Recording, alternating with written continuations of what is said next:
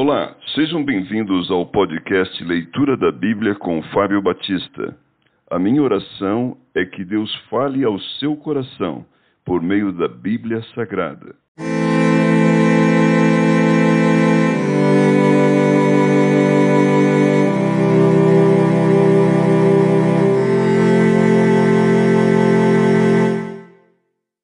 Mateus capítulo 9 A cura de um paralítico em Cafarnaum. Entrando Jesus num barco, passou para o outro lado e foi para sua própria cidade. E eis que lhe trouxeram um paralítico deitado num leito. Vendo-lhes a fé, Jesus disse ao paralítico: Tem bom ânimo, filho, estão perdoados os teus pecados. Mas alguns escribas diziam consigo: Este blasfema. Jesus, porém, conhecendo-lhes o pensamento, disse: Por que cogitais o mal no vosso coração? Pois qual é mais fácil? Dizer estão perdoados os teus pecados ou dizer levanta-te e anda? Ora, para que saibais que o Filho do Homem tem sobre a terra autoridade para perdoar pecados, disse então ao paralítico: Levanta-te, toma o teu leito e vai para a tua casa. E levantando-se, partiu para sua casa. Vendo isto, as multidões, possuídas de temor, glorificaram a Deus, que dera tal autoridade aos homens. A vocação de Mateus. Partindo Jesus dali, viu um homem chamado Mateus sentado na coletoria e disse-lhe: Segue-me. Ele se levantou e o seguiu. Jesus come com pecadores.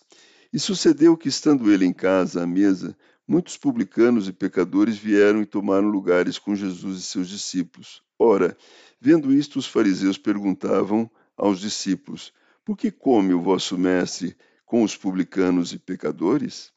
Mas Jesus, ouvindo, disse: Os sãos não precisam de médico, e sim os doentes. Ide, porém, e aprendei o que significa misericórdia quero, e não holocaustos, pois não vim chamar justos, e sim pecadores ao arrependimento. Do jejum. Vieram depois os discípulos de João e lhe perguntaram: Por que jejuamos nós e os fariseus muitas vezes, e teus discípulos não jejuam? Respondeu-lhe Jesus: Podem, acaso, estar tristes os convidados para o casamento enquanto o noivo está com eles? Dias virão, contudo, em que lhes será tirado o noivo, e nesses dias hão de jejuar. Ninguém põe remendo de pano novo em veste velha, porque o remendo tira parte da veste, e fica maior a rotura. Nem se põe vinho novo em odres velhos, do contrário, rompem-se os odres, derrama-se o vinho, e os odres se perdem mas põe-se vinho novo em odres novos, e ambos se conservam. O pedido de um chefe.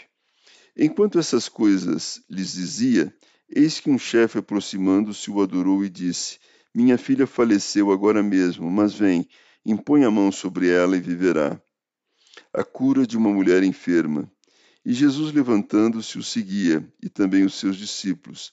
E eis que uma mulher que durante doze anos vinha padecendo de uma hemorragia, veio por trás dele e lhe tocou na orla da veste, porque dizia consigo mesma: Se eu apenas lhe tocar a veste, ficarei curada.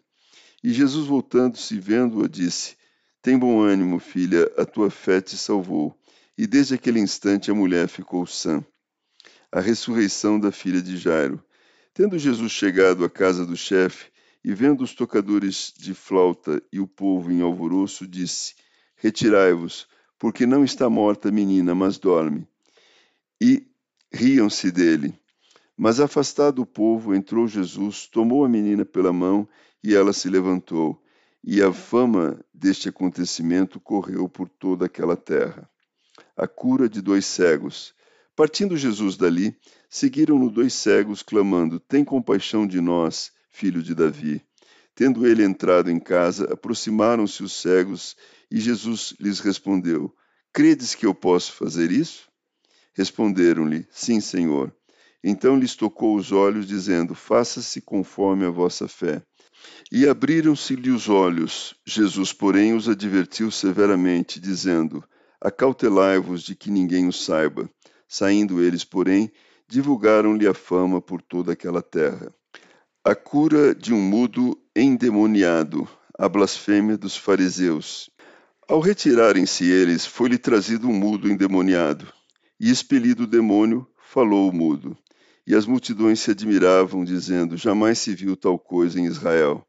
Mas os fariseus murmuravam: Pelo maioral dos demônios é que expele os demônios. Jesus ia por toda parte fazendo bem.